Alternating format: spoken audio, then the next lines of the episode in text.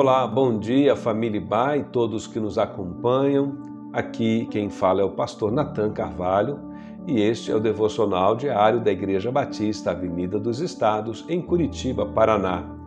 Hoje, quarta-feira, dia 15 de setembro de 2021. Nesta semana, estamos meditando sobre o tema dos recomeços e nesses últimos dias estamos refletindo sobre a importância de saber esperar. Texto devocional de hoje está ali em Neemias, capítulo 12, versos 1 a 6. A Bíblia diz: No mês de Nisan, do vigésimo ano do rei Artaxerxes, na hora de servir o vinho, levei-o ao rei. Nunca antes eu tinha estado triste na presença dele. Por isso o rei me perguntou: Por que o seu rosto parece tão triste se você não está doente? Essa tristeza só pode ser do coração. Com muito medo, eu disse ao rei: que o rei viva para sempre. Como não estaria triste o meu rosto se a cidade em que estão sepultados os meus pais está em ruínas e as suas portas foram destruídas pelo fogo?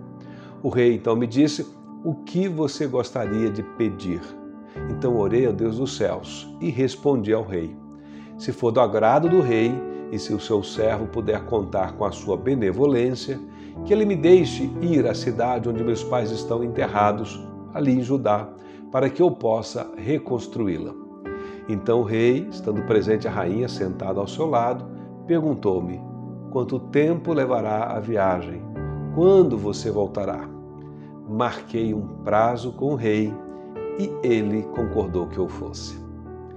Já sabemos que Neemias levou quatro meses até que fosse oportuno falar com o rei e pedir autorização para ir a Jerusalém.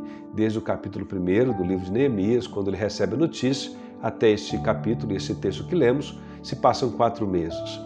A sequência do texto nos informou já que Neemias foi bem sucedido ao conversar com o rei e pedir então a sua liberação, autorização, para que ele pudesse ir a Jerusalém e trabalhar na reconstrução da cidade.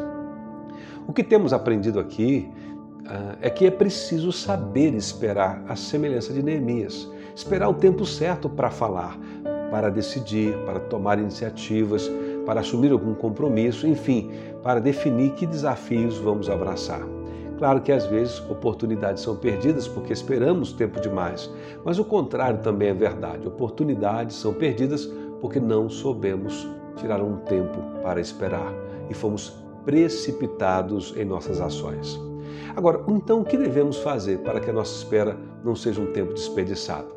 A primeira, já falamos sobre ela ontem, é que o tempo de espera é um tempo de maturidade, é um tempo de amadurecimento. Quando obtemos então a clareza, este é o momento para agir. Obtemos clareza conversando com pessoas mais experientes, é, mas uma outra forma fundamental é através de um tempo de oração.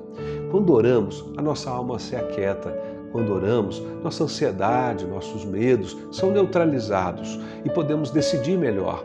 Quando oramos, estamos dando permissão a Deus, nosso Pai, para que nos oriente e nos guie por meio do seu Espírito Santo, segundo os seus propósitos eternos.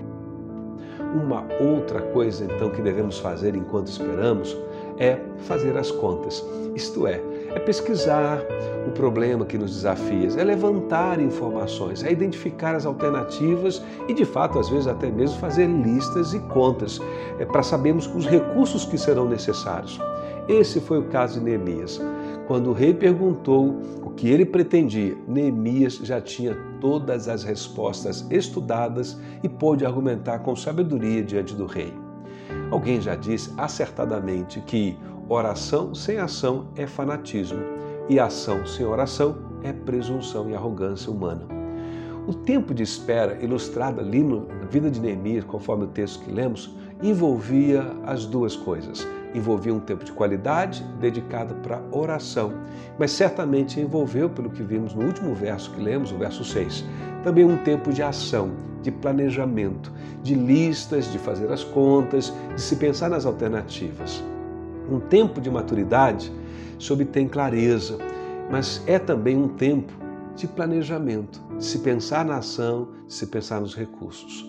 a minha oração, meu desejo hoje, nesta quarta-feira, é que o Senhor nos abençoe com clareza e com, de fato, orientação espiritual para que nós possamos é, orar, é, entender o que está diante de nós, saber esperar e, ao mesmo tempo, também saber agir, tomar iniciativas, levantar recursos, planejar. Que Ele nos abençoe neste dia e que o Seu Espírito Santo nos guie a cada um de nós.